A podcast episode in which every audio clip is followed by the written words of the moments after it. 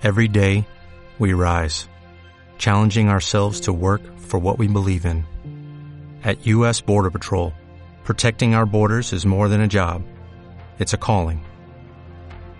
Agents answer the call, working together to keep our country and communities safe. If you are ready for a new mission, join U.S. Border Patrol and go beyond. Learn more at cbp.gov/careers.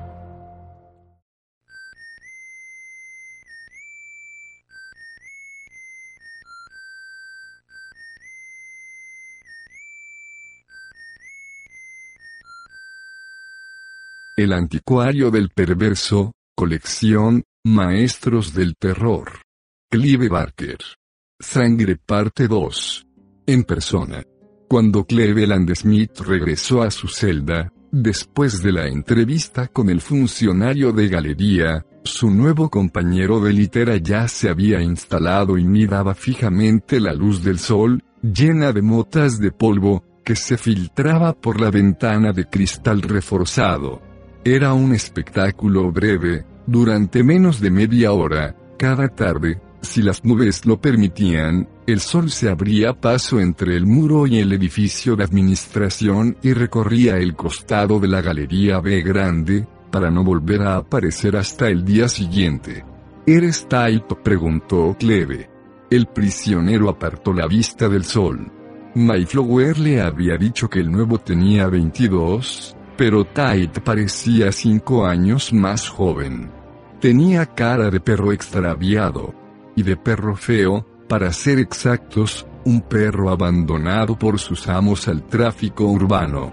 Los ojos demasiado torturados, la boca demasiado blanda, los brazos demasiado flacos, una víctima nata. A Cleve le fastidiaba que le hubieran colocado al muchacho. Tait era un lastre, y a Cleve no le sobraban energías para dedicarlas a la protección del muchacho, a pesar de la conversación de apoyo de Mayflower sobre aquello de tenderle una mano de bienvenida. Sí repuso el perro. Punto. William. ¿La gente te llama William? No, me llaman Billy contestó el muchacho. Billy. Cleve asintió y entró en la celda. En Pentonville el régimen era relativamente suave, por las mañanas dejaban las celdas abiertas durante dos horas, y a menudo lo hacían durante dos horas más por las tardes, lo que permitía a los convictos una cierta libertad de movimientos. El arreglo tenía sus desventajas y precisamente por eso Mayflower le había hablado. Me han pedido que te diera unos consejos. Ah, Sí contestó el muchacho. ¿Has cumplido, condena anteriormente? No. Ni siquiera en el correccional de menores. Los ojos de Type vacilaron. Poco tiempo. Entonces ya sabes de qué va el asunto. Sabes que eres carnada fácil. Ya. Al parecer me han nombrado voluntario para que impida que te sacudan, dijo Cleve sin entusiasmo. Type se quedó mirando a Cleve con unos ojos azul lechoso, como si el sol siguiera reflejado en ellos. No te molestes. No me debes nada. Maldita sea, claro que no te debo nada. Pero parece que tengo una responsabilidad social, dijo Cleve amargamente. Y esa responsabilidad eres tú. Cleve ya había cumplido dos meses de su condena por tráfico de marihuana y era la tercera vez que visitaba Pentonville. A los 30 años distaba mucho de estar acabado. Tenía el cuerpo sólido, el rostro delgado y distinguido, con el traje que llevó al juicio podría muy bien haber pasado por abogado. Si alguien lo mirase con detenimiento notaría la cicatriz que tenía en el cuello, resultado del ataque de un adicto sin blanca, así como una cierta inquietud en el andar, como si a cada paso mantuviera la opción de una veloz retirada. ¿Es usted joven todavía le había dicho el último juez? Aún está a tiempo de modificar sus defectos. No había manifestado su desacuerdo en voz alta, pero Cleves sabía en el fondo de su corazón que era un leopardo de pura cepa. Delinquir era fácil, trabajar, no. Mientras nadie se lo impidiera se dedicaría a lo que le salía mejor, y si lo cazaban soportaría las consecuencias. Al fin y al cabo, cumplir condena no era tan desagradable si se tomaba con la actitud correcta. La comida no estaba mal, la compañía era selecta, y mientras tuviera en que ocupar la mente, estaba contento. En aquellos momentos estaba leyendo sobre el pecado. Ese sí que era un tema. En sus tiempos había oído infinidad de explicaciones sobre cómo había aparecido el pecado en el mundo, de los agentes judiciales de vigilancia, de los abogados, de los curas. Teorías sociológicas, teológicas, ideológicas. Algunas merecían unos minutos de consideración. La mayoría eran tan absurdas. Pecado congénito, pecado del Estado, que se había reído en la cara de sus apólogos. Ninguna aguantaba mucho sin hacer agua. Era un hueso duro de roer. Y a él le hacía falta contar con un problema en que ocupar el día. Y las noches, en la cárcel se dormía mal. No eran sus culpas las que lo mantenían despierto, sino las de los demás. Al fin y al cabo, él no era más que un traficante de marihuana, que suministraba material allí donde hubiera demanda, una pieza menor en la maquinaria del consumo, no tenía nada de qué arrepentirse. Pero allí había otros, muchos otros, al parecer, cuyos sueños no eran tan benévolos, y cuyas noches no eran tan pacíficas. Gritaban, se quejaban, maldecían a los jueces terrenales y celestiales armaban tal alboroto que habrían despertado hasta a los muertos. ¿Siempre es así? le preguntó Billy Cleve al cabo de una semana. Al final del pasillo, un nuevo inquilino estaba montando una buena bataola, por momentos lloraba y por momentos escupía obscenidades. Sí, la mayor parte del tiempo repuso Cleve. Punto. Algunos necesitan gritar un poco, Así impiden que se les espese el cerebro. Tú no observó la voz nada musical desde la litera de abajo, tú solo lees tus libros y te mantienes alejado de los problemas. Te he estado observando. No te importa, ¿verdad? Puedo seguir viviendo, repuso Cleve. Punto. No tengo una mujer que me venga a visitar cada semana para recordarme lo que me estoy perdiendo. Has estado en Chirona otras veces. 2. El muchacho vaciló un instante antes de decir. Me imagino que sabrás cómo manejarte por aquí, no.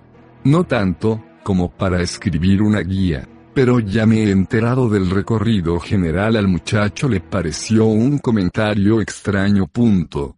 ¿Por qué? Mira, por saberlo repuso Billy. ¿Tienes alguna otra pregunta? Type permaneció callado varios segundos, luego dijo. Me enteré de que solían, colgar gente aquí. Fuera lo que fuese lo que Cleve esperaba del muchacho, no era aquello. Pero ya hacía días, que había llegado a la conclusión de que Billy Type era un tipo raro. Las miradas furtivas de aquellos ojos azul lechoso, la forma que tenía de mirar la pared o la ventana, igual que un detective en la escena del crimen, desesperado por encontrar una pista. Había un cobertizo con una horca, me parece comentó Cleve. Otro silencio, y luego otra pregunta que el muchacho dejó, caer tan a la ligera como le fue posible. Continúa en pie. El cobertizo. No lo sé. Ya no ahorcan a la gente, Billy, no te habías enterado, no hubo respuesta. Punto. Además, ¿a qué viene todo esto? Solo era curiosidad. Billy tenía razón, era curioso. Y tan raro, con sus miradas vacías y sus modos solitarios, que la mayoría de los presos no se le acercaban. Lowell fue el único que se interesó en él, y sus motivos eran inequívocos.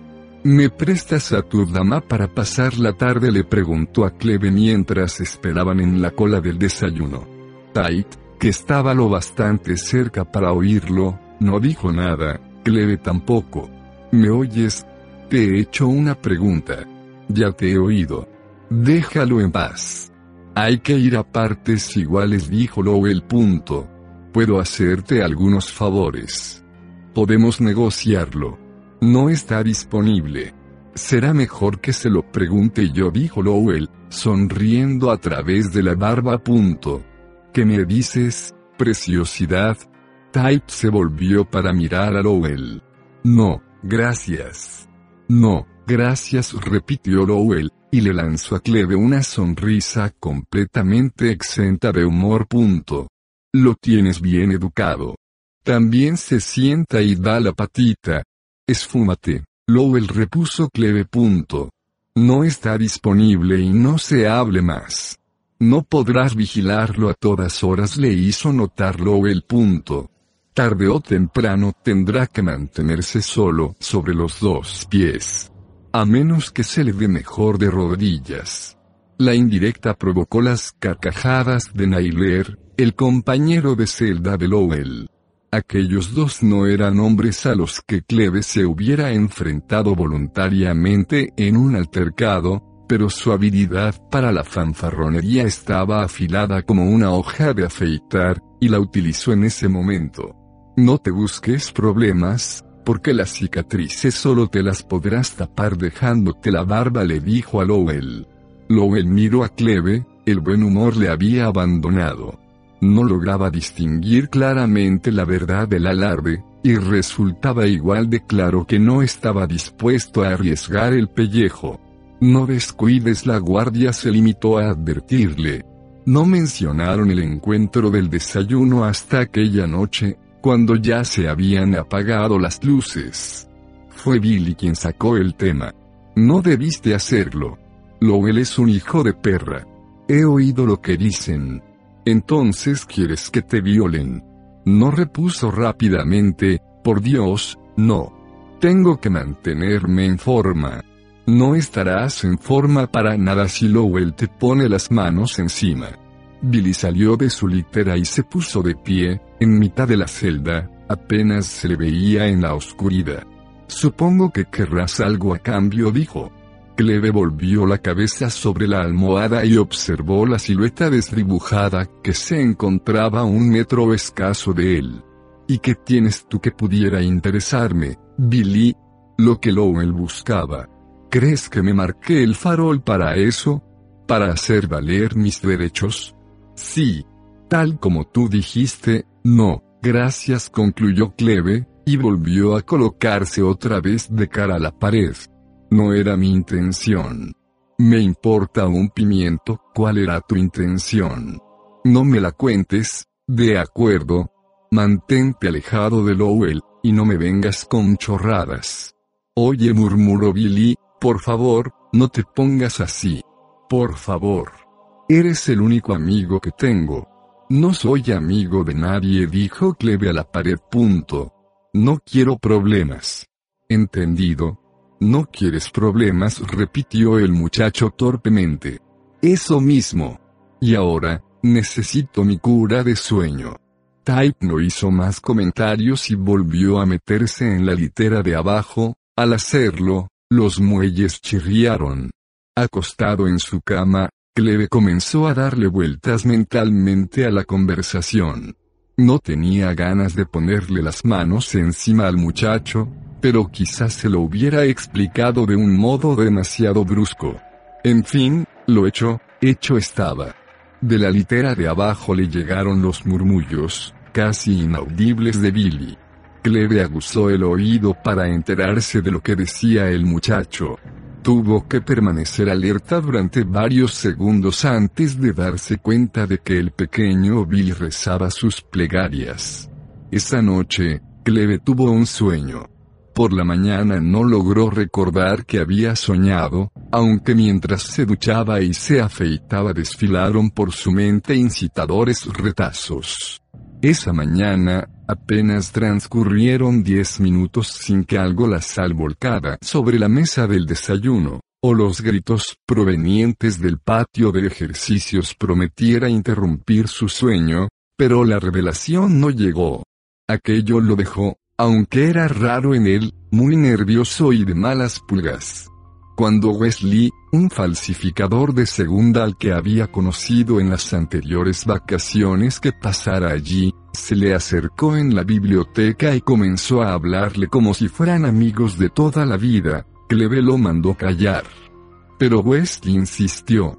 Tienes problemas. ¿Y eso a qué viene? Ese chico tuyo, Billy. ¿Qué pasa con él? Está haciendo preguntas. Se está poniendo pesado, y a la gente no le gusta. Dicen que deberías encargarte de él. No soy su guardián. Wesley hizo una mueca y le comentó. Te lo digo como amigo. Ahórrame el trago. No seas estúpido, Cleveland. Te estás ganando enemigos. Ah, sí. Nómbrame uno. Lowell repuso Wesley, rápido como un rayo, punto. Y Nailer toda clase de gente. No les gusta cómo es Taif. Y como es le espetó Cleve. Wesley lanzó un gruñido a manera de protesta. Solo trato de advertírtelo. Es taimado. Como una puta rata. Habrá problemas. Ahórrate las profecías. La ley del término medio exige que el peor profeta de en lo cierto alguna vez, al parecer, en esa ocasión le tocó el turno a Wesley. Al día siguiente, de regreso del taller donde había ejercitado su intelecto colocando las ruedas a unos coches de plástico, Cleve se encontró con Mayflower esperándolo en la galería. Te pedí que cuidaras de William Tait, Smith le dijo el funcionario. Punto. ¿Es que no te importa un pepino? ¿Qué ha pasado?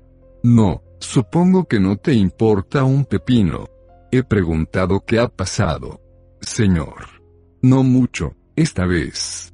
Le han dado una paliza, eso es todo. Parece ser que Lowell le ha echado el ojo. Me equivoco, Mayflower miró a Cleve de reojo, y al ver que no obtenía respuesta, prosiguió dos puntos me equivoqué contigo, Smith. Creí que debajo del hombre duro había algo a lo que merecía la pena apelar. El error fue mío. Billy estaba acostado en la litera, tenía la cara moratada y los ojos cerrados. No los abrió cuando entró Cleve. ¿Te encuentras bien? Claro, repuso el muchacho en voz baja. ¿Te han roto algún hueso? Sobreviviré. Tienes que entender. Escúchame, Billy abrió los ojos. Las pupilas se le habían oscurecido, o al menos eso era lo que la luz reflejaba. Punto. Estoy vivo, de acuerdo. Y no soy idiota. Sabía lo que me exponía al venir aquí, hablaba como si hubiera tenido alguna elección en el asunto. Punto. Sabré arreglármelas con Lowell prosiguió, de modo que no te preocupes hizo una pausa y luego añadió dos puntos tenías razón. ¿En qué? en eso de no tener amigos. Yo me las arreglo por mi cuenta y tú por la tuya, no. Soy lento en aprender, pero ya le estoy cogiendo el truquillo, dijo, sonriendo para sí. Has estado haciendo preguntas, le comentó Cleve. Ah, sí, repuso Billy en tono casual. Punto. ¿Quién te lo ha dicho? Si tienes preguntas que hacer, me las haces a mí. Los fisgones caen gordos aquí dentro. La gente empieza a sospechar. Y te volverán la espalda si Lowell y los de su calaña se ponen pesados. Al nombrarlo, Bill frunció el ceño dolorosamente. Se tocó la mejilla amoratada. Es hombre muerto, murmuró el muchacho, casi para sí. No tienes ninguna oportunidad, comentó Cleve. En ese momento, Tait habría sido capaz de rebanar un trozo de acero con la mirada. Lo digo en serio, comentó sin asomo de duda en la voz. Punto. Lowell no saldrá de aquí vivo.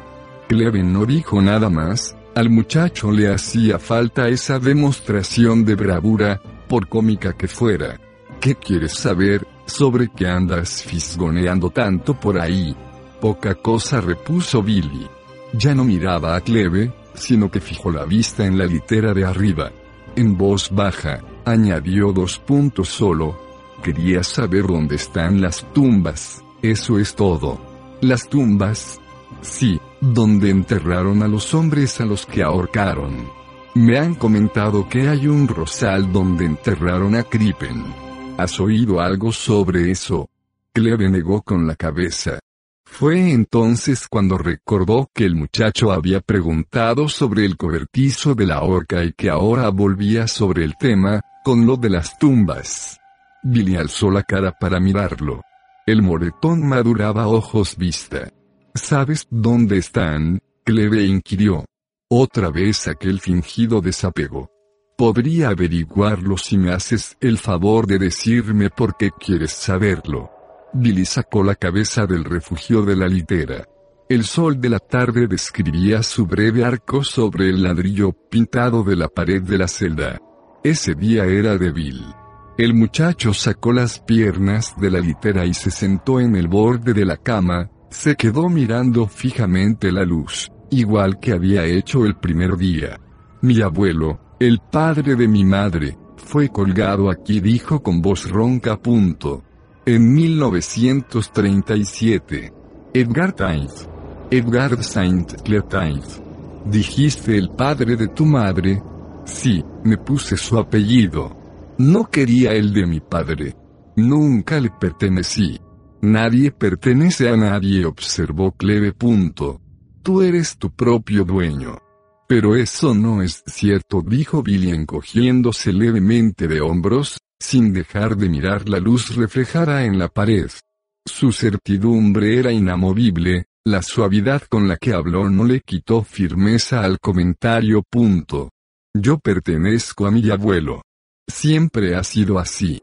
Pero si ni siquiera habías nacido cuando lo... Da igual. Llegar, partir, eso no es nada. Llegar y partir, pensó Cleve, asombrado, ¿Acaso Tait se refería a la vida y la muerte? No tuvo ocasión de preguntárselo. Billy volvía a hablar con el mismo tono apagado, pero insistente. Era culpable, por supuesto. No en el sentido que ellos creían, sino culpable. Sabía lo que era y de lo que era capaz, y eso es ser culpable, no. Mató a cuatro personas. Al menos, por eso lo ahorcaron. ¿Quieres decir que había matado a más? Billy volvió a encogerse ligeramente de hombros. Al parecer, las cantidades carecían de importancia. Pero nadie vino a ver dónde lo habían enterrado. Y eso no está bien, ¿verdad? Supongo que a nadie le importaba. Probablemente, toda la familia se alegró de que hubiera muerto. Pensarían que estaba mal de la cabeza. Pero no es así. Sé que no estaba mal de la cabeza. de sus manos y sus ojos. Eso decía mi madre. Me lo contó todo sobre su padre justo antes de morir. Me dijo cosas que no le había contado a nadie, y me las dijo porque mis ojos, balbució y se llevó la mano a la boca, la luz fluctuante reflejada en los ladrillos ya lo había hechizado para que no hablara demasiado. ¿Qué fue lo que te dijo tu madre? inquirió Cleve. Billy sopesó varias respuestas alternativas antes de dar una. Solo que él y yo tenemos cosas parecidas. ¿Que estás loco como él? ¿Quieres decir aventuró Cleve medio en serio, medio en broma? Algo por el estilo repuso Billy sin apartar los ojos de la pared. Suspiró y luego se permitió hacer otra confesión. Punto. Por eso vine aquí para que mi abuelo supiera que no lo han olvidado. ¿Qué quieres decir con eso de que viniste aquí? Te cogieron y te sentenciaron. No tuviste elección. La luz reflejada en la pared se oscureció cuando una nube cubrió el sol. Billy levantó la cabeza y miró a Cleve. Tenía la luz en los ojos. Cometí un delito para llegar aquí, repuso el muchacho. Punto. Fue un acto deliberado. Cleve meneó la cabeza. Era una ridiculez. Anteriormente lo intenté dos veces. Me llevó tiempo. Pero al final lo logré, no. No me tomes por tonto, Billy le advirtió Cleve. No te estoy tomando por tonto, repuso el muchacho. Se puso de pie. Parecía aliviado después de haberle referido a su compañero aquella historia, hasta llegó a sonreír, vacilante, Mientras decía dos puntos has sido bueno conmigo. No creas que no lo sé. Te estoy agradecido. Y ahora, se puso frente a Cleve antes de agregar dos puntos. Quiero saber dónde están las tumbas. Averígualo y te juro que no volverás a oírme hablar del tema. Cleve sabía muy poco de la cárcel y de su historia, pero conocía a alguien que tenía toda la información. Había un tipo llamado Biop que solía ir al taller a la misma hora que Cleve. Biop se había pasado gran parte de sus cuarenta y tantos años cumpliendo sentencias en prisión, en su mayor parte por delitos de menor cuantía, y, con todo el fatalismo de un hombre cojo que dedica su vida al estudio de los seres de un solo pie, se había vuelto un experto en prisiones y sistema penal. Muy pocos de sus conocimientos provenían de los libros, había reunido el grueso de su sabiduría gracias a los viejos carceleros y presidiarios que deseaban matar las horas hablando y, gradualmente, se había convertido en una enciclopedia andante del crimen y el castigo. Había hecho de ello su oficio, y vendía sus conocimientos cuidadosamente acumulados frase por frase, a veces como información geográfica, para los candidatos a una fuga, a veces como ontología presidiaria para el convicto sin Dios en busca de una divinidad local. Cleve lo buscó y le entregó el pago en tabaco y pagarés. ¿En qué puedo ayudarte? inquirió Biop. Era corpulento, aunque no en exceso. Los cigarrillos finos como agujas que liaba perpetuamente se veían empequeñecidos al lado de sus dedos de carnicero, teñidos de un tono sepia por la nicotina. Quiero que me hables de los ahorcamientos que hubo aquí. Biop sonrió. Unas historias muy jugosas comentó, y empezó a darle detalles. En líneas generales, Billy había estado en lo cierto. En Pentonville habían ahorcado a una serie de condenados hasta mediados de siglo, pero ya hacía tiempo que habían demolido el cobertizo, en su lugar se erigía ahora la Oficina de Libertad Condicional, en la Galería B Grande en cuanto a la historia de las rosas de Krippen, también había algo de cierto. Frente a un cobertizo que, según informó Biopa Cleve, servía para guardar el equipo de jardinería, había una pequeña extensión de césped en cuyo centro florecía un rosal, plantado, y a estas alturas Biop confesó que no lograba distinguir entre la realidad y la ficción, en memoria del doctor Krippen, ahorcado en 1910. ¿Y es allí donde están las tumbas? preguntó Cleve. No, no negó Biop, reduciendo a cenizas la mitad de uno de sus diminutos cigarrillos de una sola inspiración. Punto. Las tumbas están junto al muro, a la izquierda, detrás del cobertizo. Hay mucho césped, tienes que haberlo visto. No hay lápidas. En absoluto. Nunca las han señalado.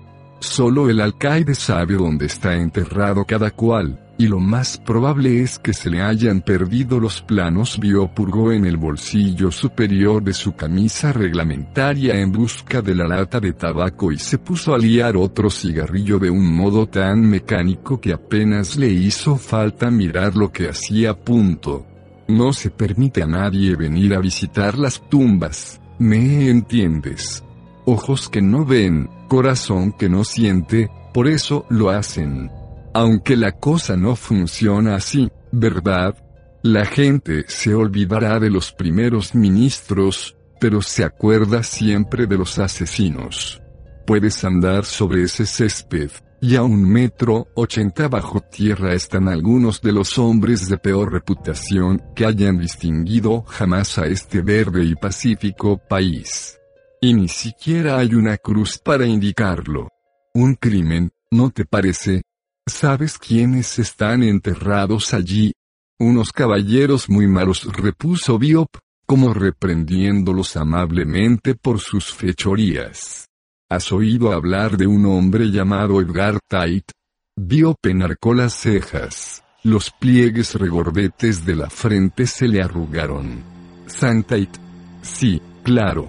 Es un hombre que no se olvida fácilmente. ¿Qué sabes de él? Mató a su esposa y luego a sus hijos. Los pasó a todos a cuchillo, así como te lo cuento. A todos.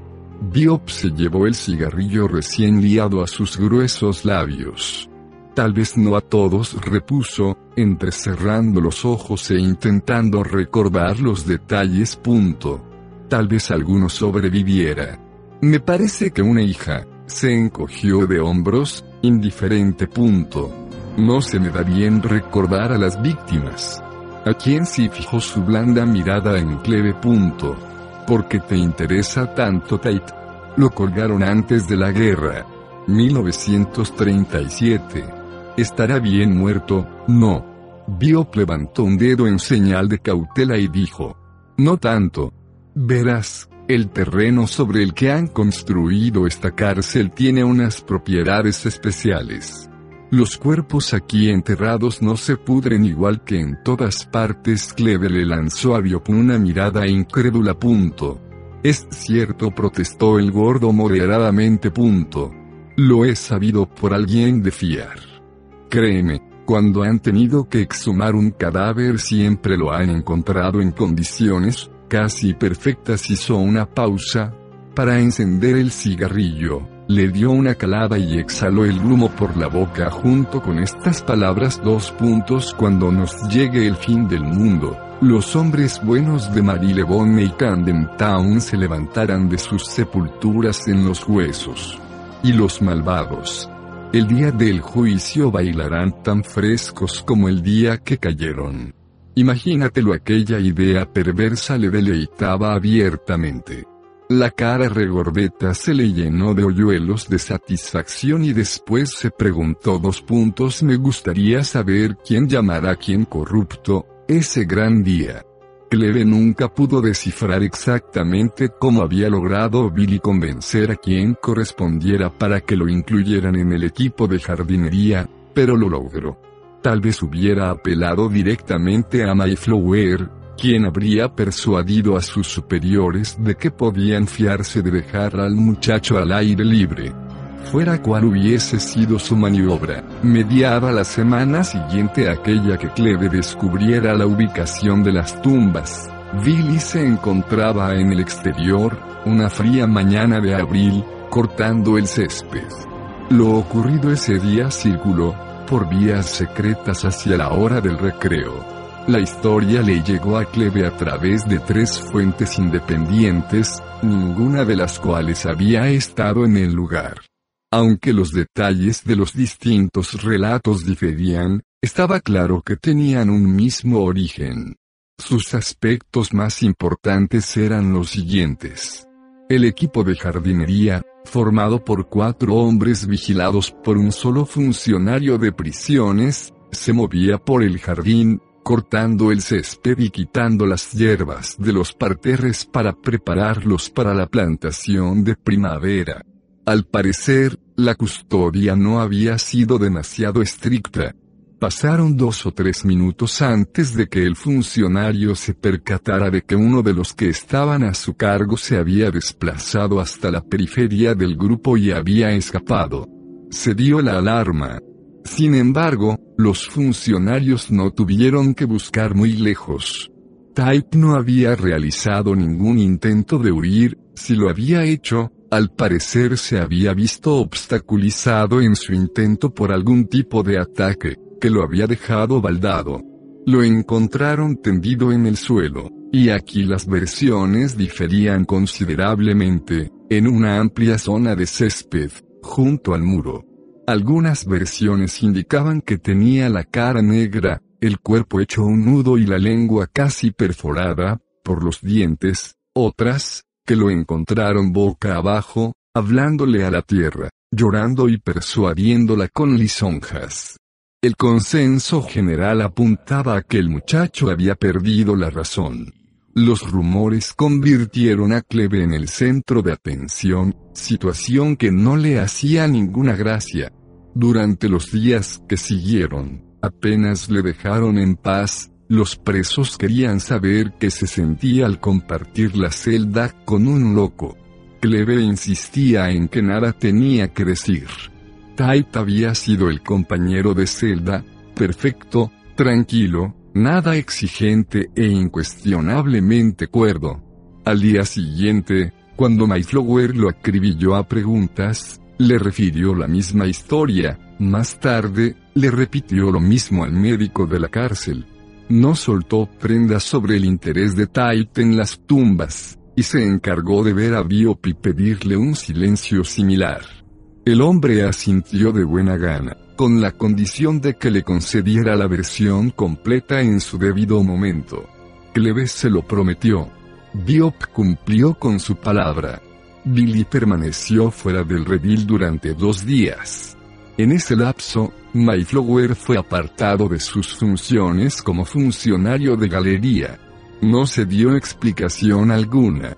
Lo reemplazó un hombre llamado Devlin, al que transfirieron de la galería de su reputación le había precedido.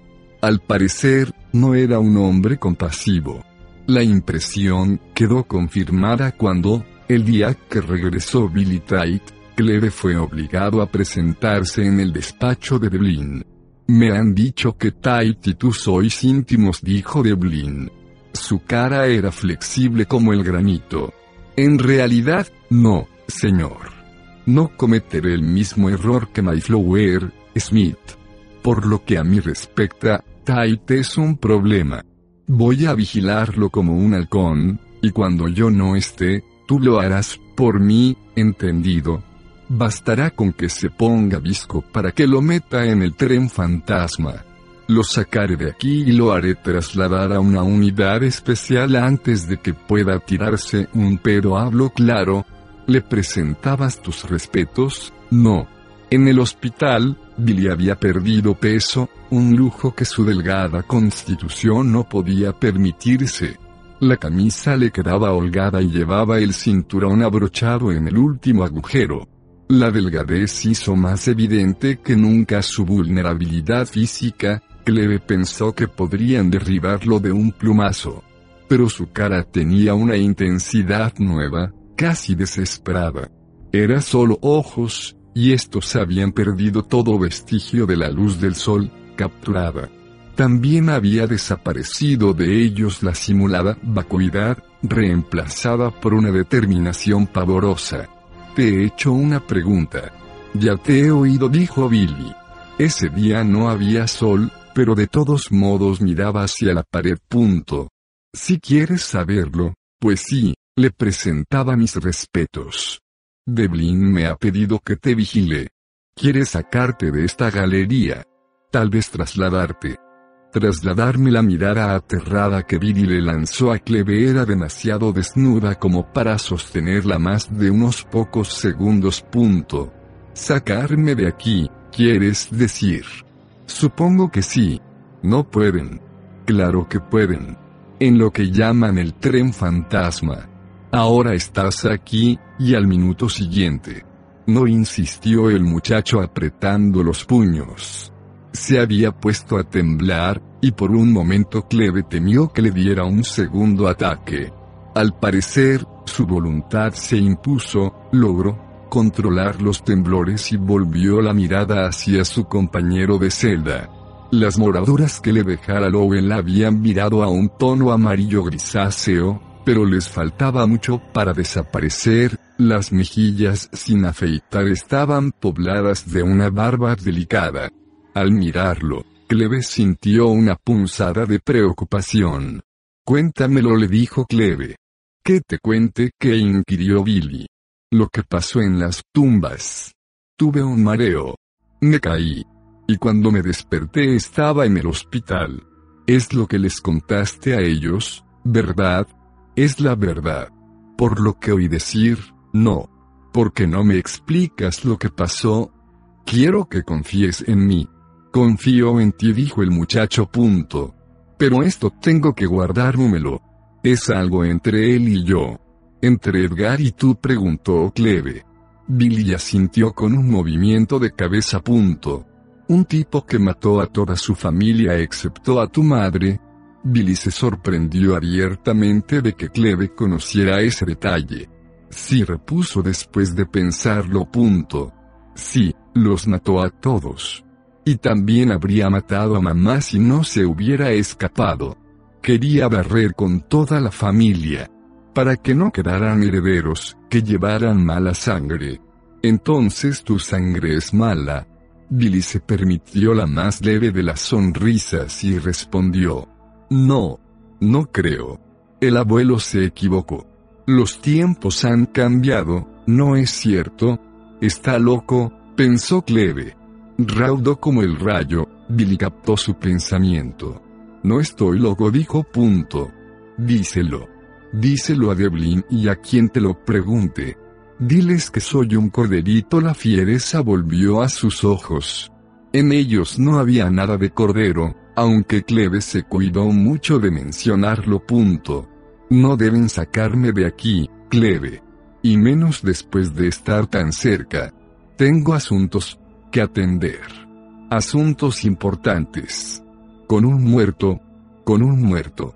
Fueran cuales fuesen las nuevas intenciones de que le habló a Cleve, Billy cerró la barraca cuando volvió a mezclarse con el resto de los convictos. No respondió ni a las preguntas ni a los insultos que circulaban en boca de todos, su fachada de indiferencia y su mirada ausente eran perfectas. Cleve quedó impresionado.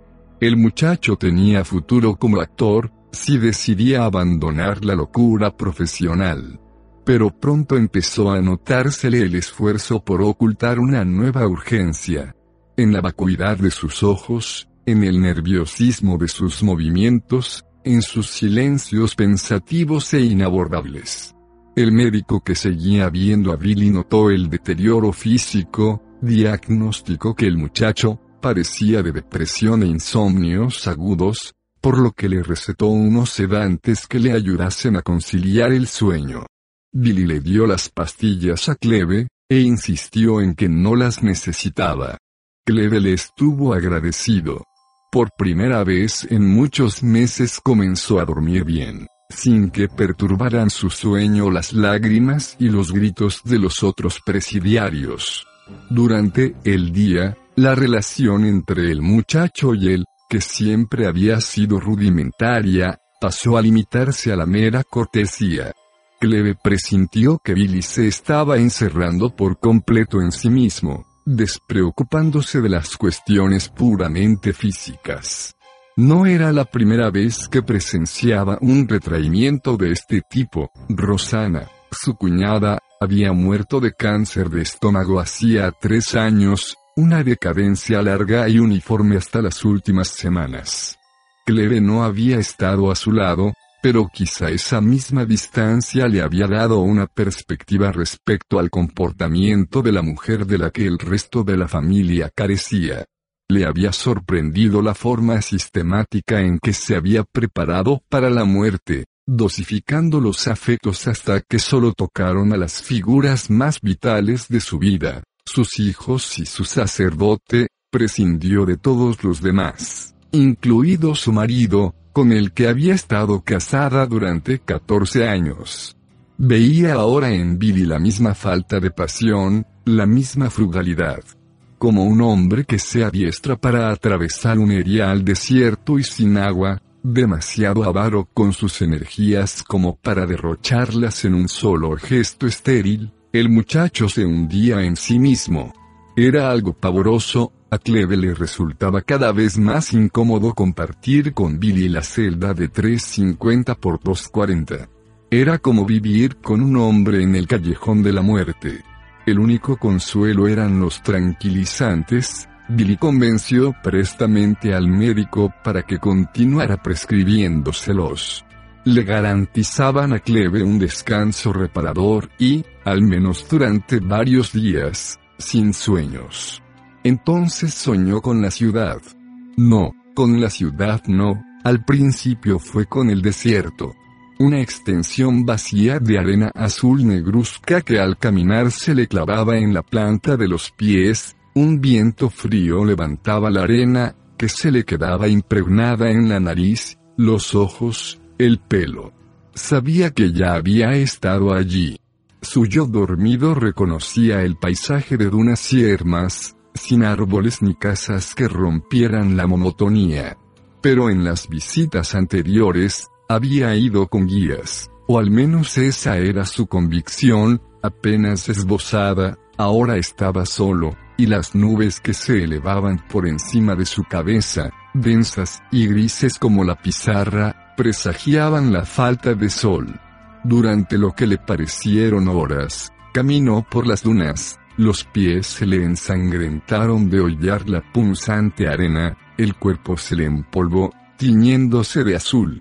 Cuando el cansancio estuvo a punto de derrotarlo, vio unas ruinas y fue hacia ellas. No era un oasis. En aquellas calles vacías no había nada saludable ni que sirviera de sustento, no había árboles frutales ni fuentes cantarinas. La ciudad era un conglomerado de casas, o de partes de casas a veces pisos enteros, a veces habitaciones aisladas, apiñadas unas al lado de otras en una triste parodia de ordenación urbana.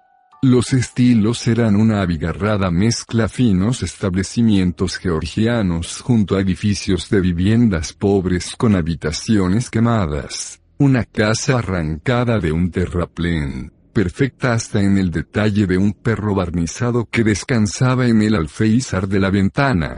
Todas conservaban las cicatrices de la brusca remoción de su entorno, las paredes estaban rajadas, con lo que se podía atisbar en el interior, las escaleras se proyectaban hacia las nubes, sin un destino aparente, las puertas se abrían y cerraban con el viento, dejando ver que daban a ninguna parte. Cleves sabía que allí había vida. No solo las lagartijas, las ratas y las mariposas todas albinas que aleteaban y se escurrían ante él cuando caminaba por las calles abandonadas, sino vida humana. Presintió que cada paso que daba era espiado, aunque no vio señales de presencia humana, al menos durante su primera visita. Durante la segunda visita, su yo dormido abandonó la marcha penosa a través del Irial y fue enviado directamente a la necrópolis, sus pies, fácilmente aleccionados, siguieron la misma ruta de la primera visita. El viento constante soplaba con más fuerza aquella noche. Enredaba las cortinas de encaje de esta ventana y hacía tintinear los abolorios chinos que colgaban de aquella otra. Era también portador de voces, sonidos horrendos y estrafalarios, provenientes de un lugar lejano, más allá de la ciudad. Al oír aquellos chirridos, aquellos quejidos como de niños enloquecidos, agradeció la presencia de las calles y los cuartos, agradeció la presencia de su familiaridad, aunque no la comodidad que le ofrecían. No tenía deseo alguno de penetrar en esos interiores, hubiera o no voces, no deseaba descubrir qué era lo que marcaba esos retazos de arquitectura ni qué había hecho que los arrancaran de cuajo y los lanzaran a esa llorosa desolación.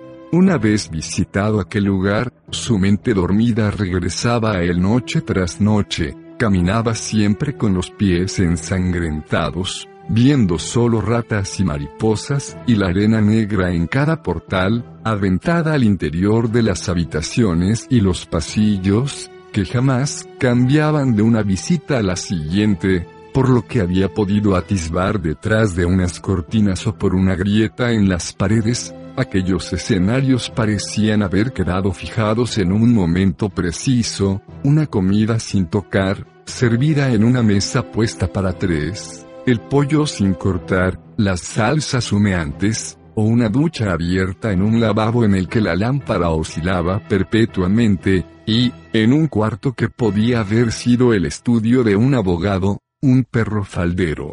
O quizá una peluca arrancada y lanzada al suelo abandonada en una fina alfombra cuya intrincada trama había sido medio devorada, por la arena. Solo en una ocasión vio a otro ser humano en la ciudad, a Billy. Ocurrió de un modo extraño.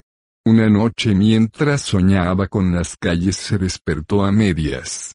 Billy estaba despierto y se encontraba de pie en mitad de la celda, mirando hacia la luz que penetraba por la ventana. No era la luz de la luna, pero el muchacho se bañaba en ella como si lo fuera. Tenía el rostro vuelto hacia la ventana, la boca abierta y los ojos cerrados. Cleve apenas tuvo tiempo de notar el trance en el que parecía hallarse el muchacho antes de que los tranquilizantes lo recondujeran al sueño. Se llevó consigo un fragmento de la realidad, incluyendo al muchacho en su sueño. Cuando regresó a la ciudad, allí estaba Billy Tait, de pie, en la calle, con el rostro vuelto hacia las nubes bajas, la boca abierta, los ojos cerrados. La imagen duró solo un momento. Porque acto seguido el muchacho se alejó, sus pies levantaban pequeños abanicos de arena. Cleve lo llamó. Pero Billy siguió corriendo sin prestarle atención, con esa presencia que dan los sueños, Cleve supo a dónde se dirigía. Hacia el borde de la ciudad, donde las casas raleaban y empezaba el desierto a encontrarse con algún amigo traído por el terrible viento, quizá. Nada iba a inducirlo a ir tras él, sin embargo, no quería perder el contacto con el único ser humano, que había visto en aquellas calles desoladas. Volvió a gritar el nombre de Billy, con más fuerza. En esta ocasión, sintió una mano en el brazo y despertó sobresaltado para encontrarse en la celda. Ya está bien, Tranquilo le dijo Billy. Punto. Estabas soñando. Cleve procuró sacarse la ciudad de la cabeza, pero durante unos peligrosos segundos, el sueño se coló en el mundo real, al mirar al muchacho vio que un viento que no pertenecía, no podía pertenecer a los confines de la celda, le alborotaba el pelo. Estás soñando, insistió Billy. Despierta. Tembloroso. Cleve se sentó en la litera.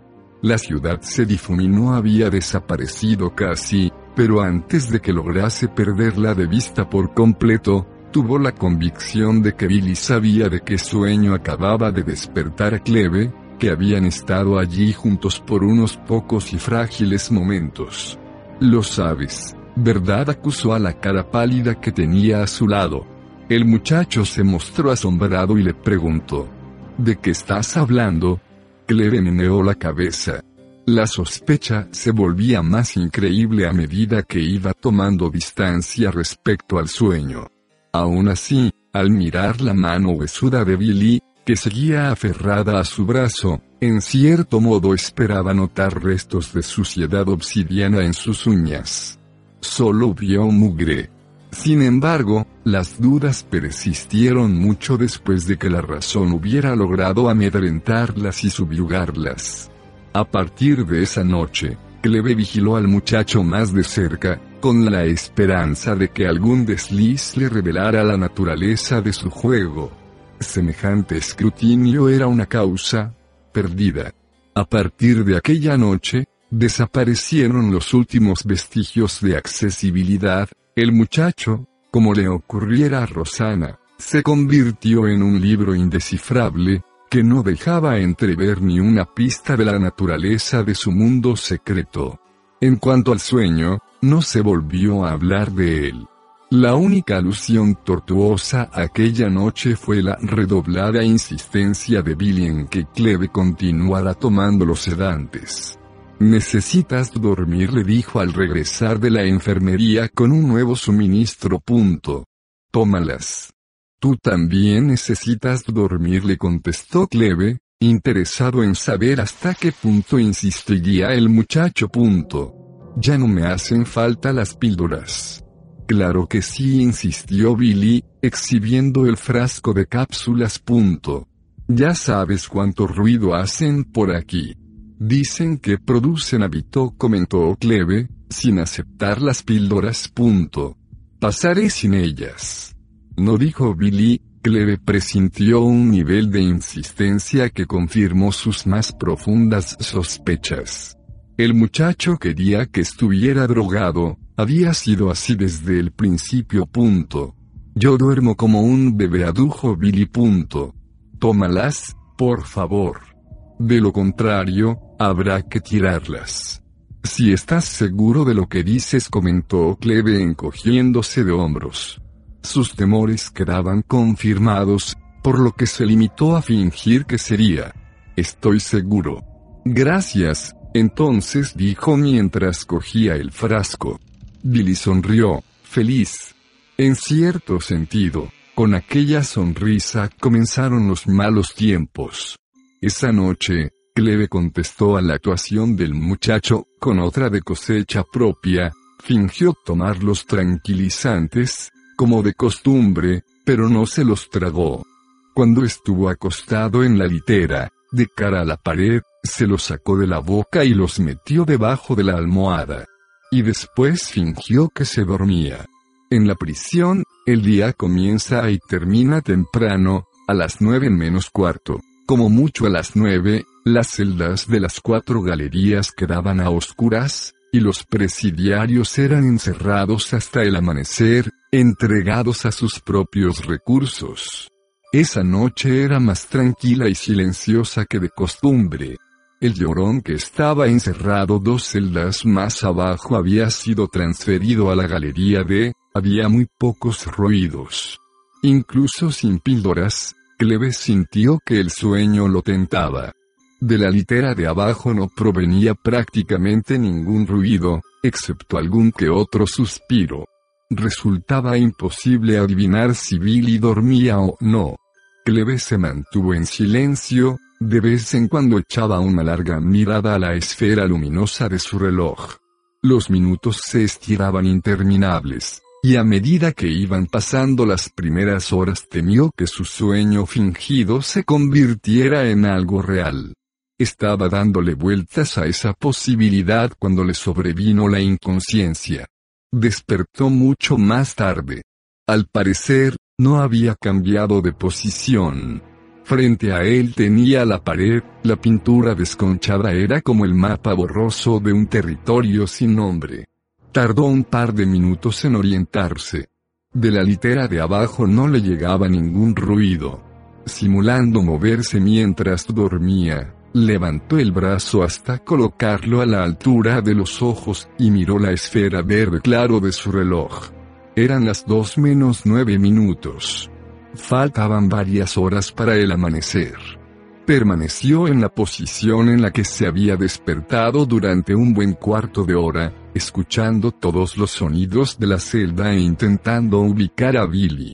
No deseaba darse la vuelta y comprobarlo, por sí mismo, por temor a encontrar al muchacho en medio de la celda, como la noche en que visitara la ciudad. Aunque sumido en la oscuridad, el mundo distaba mucho de estar en silencio.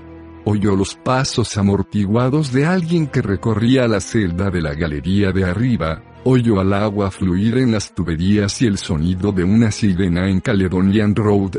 Pero no lograba oír a Billy. Ni siquiera un suspiro del muchacho. Transcurrió otro cuarto de hora, y Cleve sintió el adormecimiento familiar que intentaba reclamarlo, si continuaba inmóvil, no tardaría en volver a dormirse, y antes de que se diera cuenta habría amanecido. Si quería enterarse de algo, tendría que darse la vuelta y mirar. Decidió que lo mejor sería no moverse subrepticiamente, sino darse la vuelta lo más naturalmente posible.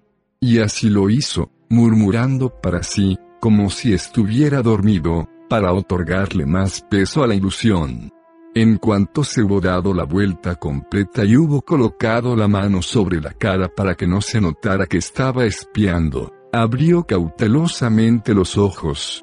La celda parecía más oscura que la noche en que había visto a Billy con el rostro vuelto hacia la ventana. En cuanto al muchacho, no se lo veía por ninguna parte. Cleve abrió un poco más los ojos y escrutó la celda lo mejor que pudo, mirando a través de los dedos. Faltaba algo, pero no logró precisar qué era. Permaneció tendido durante varios minutos, esperando que sus ojos se acostumbraran a la negrura. Pero no lo hicieron. La escena que tenía delante continuaba siendo borrosa, como una pintura, tan llena de suciedad y barniz que sus profundidades repelieran al ojo escrutador. Pero sabía que las sombras de los rincones de la celda, y de la pared opuesta, no estaban vacías. Quería poner fin a la expectación que le hacía latir alocadamente el corazón. Quería levantar la cabeza de la almohada llena de guijarros y pedirle a Billy que saliera de su escondite. Pero el buen Tino le aconsejó lo contrario. Permaneció quieto, sudoroso y vigilante. Entonces comenzó a notar que era lo que fallaba en la escena que tenía ante sí. Las sombras ocultas se cernían sobre sitios indebidos, se ensanchaban por el corredor, donde debía caer la débil luz que se filtraba por la ventana. En cierto modo, entre la ventana y la pared la luz había sido ahogada y devorada. Cleve cerró los ojos para permitir que su mente confusa pudiera racionalizar esa conclusión y rechazarla. Cuando volvió a abrirlos, el corazón le dio un vuelco. La sombra, muy lejos de perder potencia, había crecido un poco. Jamás había sentido tanto miedo, jamás había experimentado en las entrañas un frío como el que ahora le invadía. A duras penas logró mantener acompasada la respiración y las manos quietas. Su instinto le impelía a enroscarse y ocultar la cara como un niño, Dos pensamientos se lo impidieron. Uno le indicaba que el más ligero movimiento podría atraer una atención no deseada. El otro, que Billy estaba en algún lugar de la celda y quizá tan amenazado por aquella oscuridad viviente como él. Entonces, en la litera inferior, el muchacho habló, con voz suave, probablemente para no despertar a su compañero dormido. Su tonalidad era pavorosamente íntima. A Cleveny se le ocurrió pensar que Billy hablara en sueños, ya no era posible seguirse engañando al respecto. El muchacho hablaba con la oscuridad, de ese hecho no cabía duda. Me duele, dijo, con un leve deje acusador. No me habías dicho que iba a dolerme tanto. Serían imaginaciones de Cleve, o las sombras espectrales oscilaron un poco a manera de respuesta, como la tinta del calamar en el agua, sintió un miedo atroz. El muchacho volvió a hablar. Su voz era tan queda que Cleve apenas logró captar las palabras. Tiene que ser pronto, decía con tranquila urgencia. Punto. No tengo miedo. No tengo miedo. La sombra volvió a oscilar. Esa vez, cuando Cleve miró hacia su centro, logró notar la forma quimérica que la envolvía. Le tembló la garganta, un grito quedó atrapado detrás de su lengua, impaciente por salir de su boca. Punto. Todo lo que puedas enseñarme, decía Billy. Deprisa. Las palabras iban y venían, pero Cleve apenas lograba oírlas. Su atención estaba concentrada en la cortina de sombras y en la silueta, hilvanada de negrura, que se movía en sus pliegues. No era una ilusión. Allí había un hombre, de sustancia tenue, cuyos rebordes se deterioraban permanentemente, y que con gran esfuerzo lograba arrastrarse y mantener unos rasgos ligeramente humanos.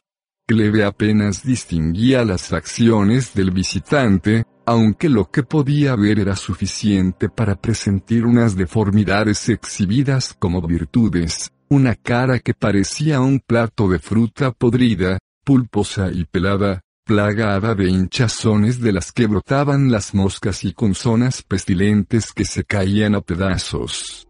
¿Cómo era posible que el muchacho conversara con tanta facilidad con semejante cosa? Pero, a pesar de la podredumbre, había una amarga dignidad en el porte de aquella criatura, en la angustia de aquellos ojos, en el óvalo desdentado de aquellas fauces. Billy se puso de pie repentinamente. El abrupto movimiento, después de tantas palabras susurradas, estuvo a punto de hacer que Cleve profiriera un grito. se lo tragó con dificultad y entrecerró los ojos lo suficiente como para poder ver lo que ocurrió después a través de las barras de sus pestañas. Billy hablaba otra vez, pero su voz era apenas un hilo que no permitía oír la conversación. Avanzó hacia la sombra y con su cuerpo oculto gran parte de la silueta reflejada en la pared opuesta. La celda no tenía más de dos o tres zancadas de ancho, pero por algún truco de la física dio la impresión de que el muchacho se alejaba de la litera 5, 6 o incluso 7 pasos. Cleve abrió mucho los ojos, sabía que no lo vigilaban. La sombra y su acólito estaban ocupados en otros asuntos que los tenían completamente absortos.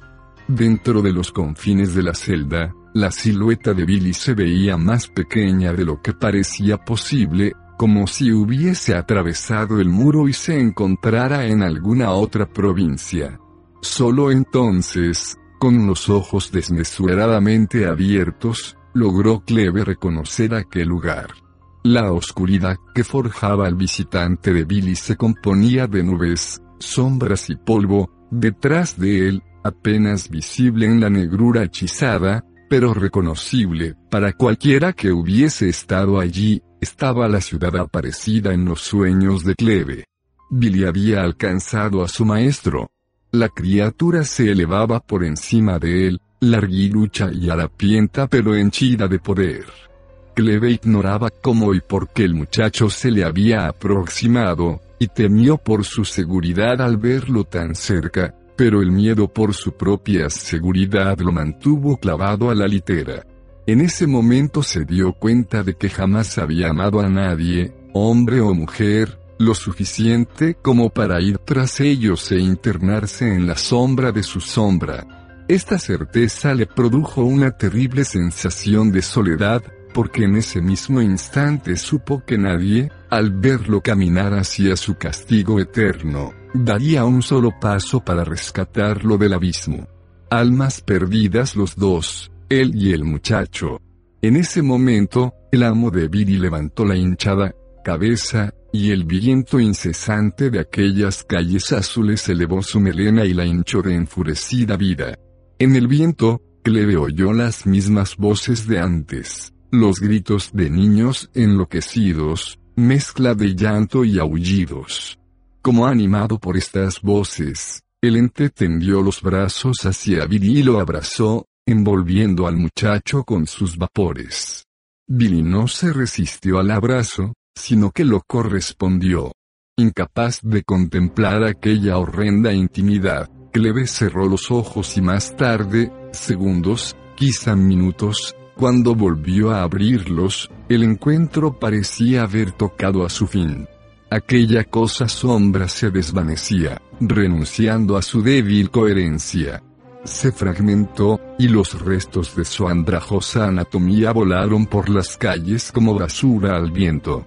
Su partida pareció marcar la dispersión de toda la escena, el polvo y la distancia comenzaron a devorar las calles y las casas.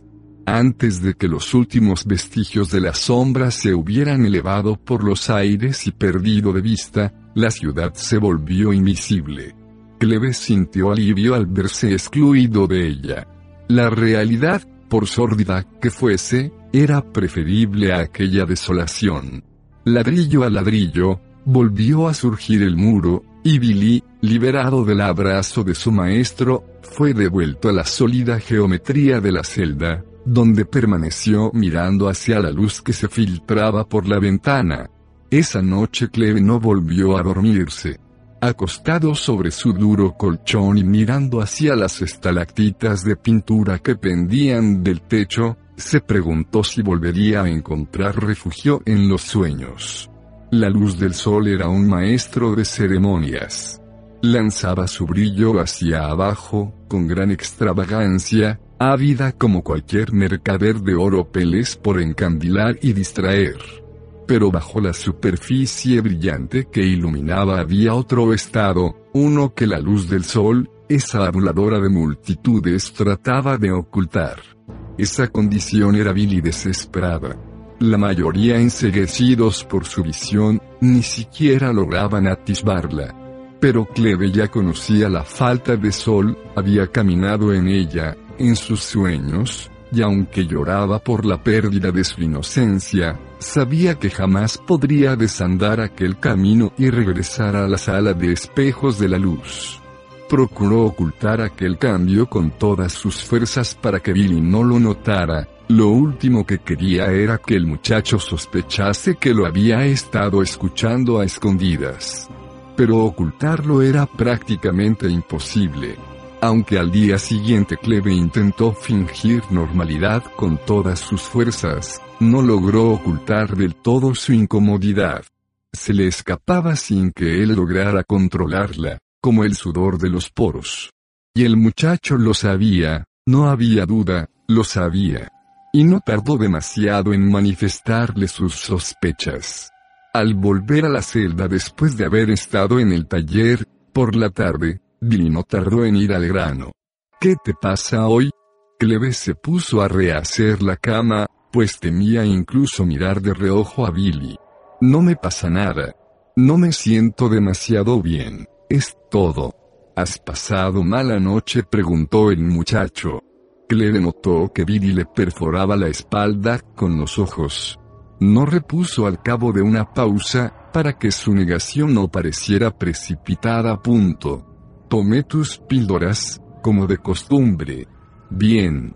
La conversación se interrumpió y Cleve pudo terminar de hacerse la cámara en silencio.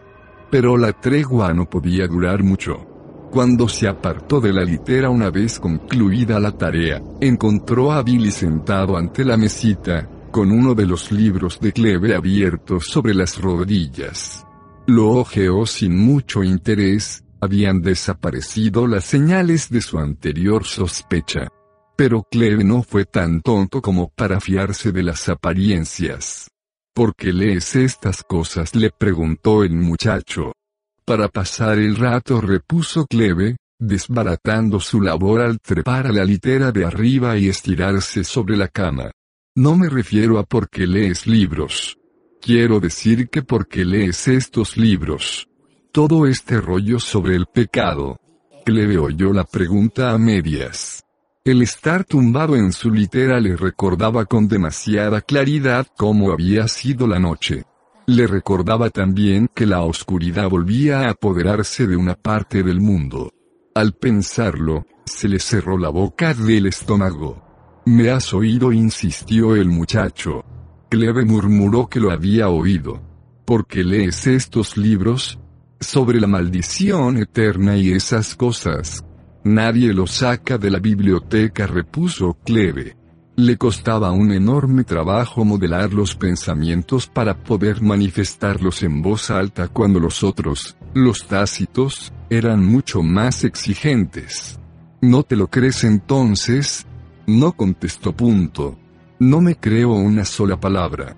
El muchacho se mantuvo callado durante un rato. Aunque Cleve no lo miraba, logró oír cómo Billy volvía las páginas. Entonces le hizo otra pregunta, pero en voz más baja, como una confesión. ¿Alguna vez tienes miedo?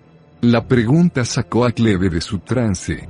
La conversación había virado de la lectura algo muchísimo más pertinente. Porque le preguntaría a Billy sobre el miedo, a menos que él también lo tuviera, ¿Y de qué tendría que tener miedo? inquirió Cleve. Por el rabillo del ojo vio como el muchacho se encogía de hombros antes de contestar. De las cosas que pasan dijo con un tono nada entusiasmado. Punto. De las cosas que no puedes controlar. Sí contestó Cleve sin saber a dónde le conduciría aquella conversación. Punto. Sí, claro. A veces tengo miedo. ¿Y entonces qué haces? Pues no hay nada que hacer, no dijo Cleve. Su voz, como la de Billy, era apenas un hilo punto. Dejé de rezar la mañana en que murió mi padre. Oyó el suave golpecito cuando Billy cerró el libro, e inclinó la cabeza lo suficiente como para ver al muchacho. Billy no lograba ocultar del todo su agitación. Tiene miedo, pensó Cleve, no quiere que vuelva la noche, igual que yo. Al pensar en sus temores compartidos se sintió reconfortado. Tal vez el muchacho no perteneciera por completo a la sombra, tal vez lograra convencer a Billy para que le señalara el camino por el que ambos podrían salir de aquella espiral de pesadillas. Se sentó bien derecho, su cabeza se encontraba a unos centímetros del techo de la celda. Billy abandonó sus meditaciones y levantó la vista, su rostro era un pálido óvalo de músculos crispados. Cleve supo que era el momento de hablar, antes de que se apagaran las luces y las celdas quedaran confinadas a las sombras. Entonces no habría tiempo para explicaciones. El muchacho estaría medio perdido en la ciudad y sería imposible persuadirlo. Últimamente tengo unos sueños, dijo Cleve. Billy no comentó nada, se limitó a mirarlo con ojos vacíos. Punto. Sueño con una ciudad. El muchacho ni se inmutó. Estaba claro que no iba a ofrecerle ninguna aclaración, tendría que obligarlo a ello. ¿Sabes de qué estoy hablando? No repuso Billy, sacudiendo la cabeza. Punto. Yo nunca sueño, todo el mundo sueña. Entonces no me acuerdo de lo que sueño. Yo sí dijo Cleve. Estaba decidido, ya que había abordado el tema, a no dejar en paz a Billy. Punto. Y tú estás en el sueño. En la ciudad. El muchacho dio un respingo, fue un movimiento engañoso, pero le bastó para convencer a Cleve de que no malgastaba su tiempo. ¿Qué lugar es? Billy le preguntó. ¿Cómo iba yo a saberlo? le espetó el muchacho, a punto de soltar la risa, pero luego se refrenó. Punto. No lo sé, ¿verdad? Son tus sueños. Antes de que Cleve pudiera contestarle, oyó la voz de uno de los funcionarios al pasar delante de la fila de celdas indicando a los hombres que se fueran a la cama. No tardarían en apagar las luces, a partir de entonces, quedaría encerrado en aquella celda estrecha durante diez horas. Con Billy los fantasmas. Anoche, dijo, temeroso de mencionar lo que había visto y oído sin la debida preparación, pero más temeroso de enfrentarse a otra noche en las fronteras de la ciudad, solo, en la oscuridad. Punto. Anoche vi, se interrumpió. Porque no le salían las palabras. Punto. Vi. ¿Qué viste? inquirió el muchacho, con rostro insondable. Había desaparecido cualquier asomo de aprensión. Tal vez también habría oído al funcionario, y sabía ya que no había nada que hacer, que no había manera de detener el avance de la noche. ¿Qué fue lo que viste? insistió Billy. A mi madre repuso Cleve con un suspiro. El muchacho dejó entrever su alivio en la tenue sonrisa que se le dibujó en los labios. Sí, vi a mi madre. En carne y hueso. Y eso te ha afectado, ¿no es cierto? A veces los sueños le afectan a uno. El funcionario había llegado a la B grande 3, 20. Apagaremos las luces dentro de dos minutos, anunció al pasar. Tendrías que tomar más de esas píldoras, le aconsejó Billy dejando el libro y dirigiéndose a su litera. Punto. Entonces te pasaría como a mí, nada de sueños. Cleve había perdido.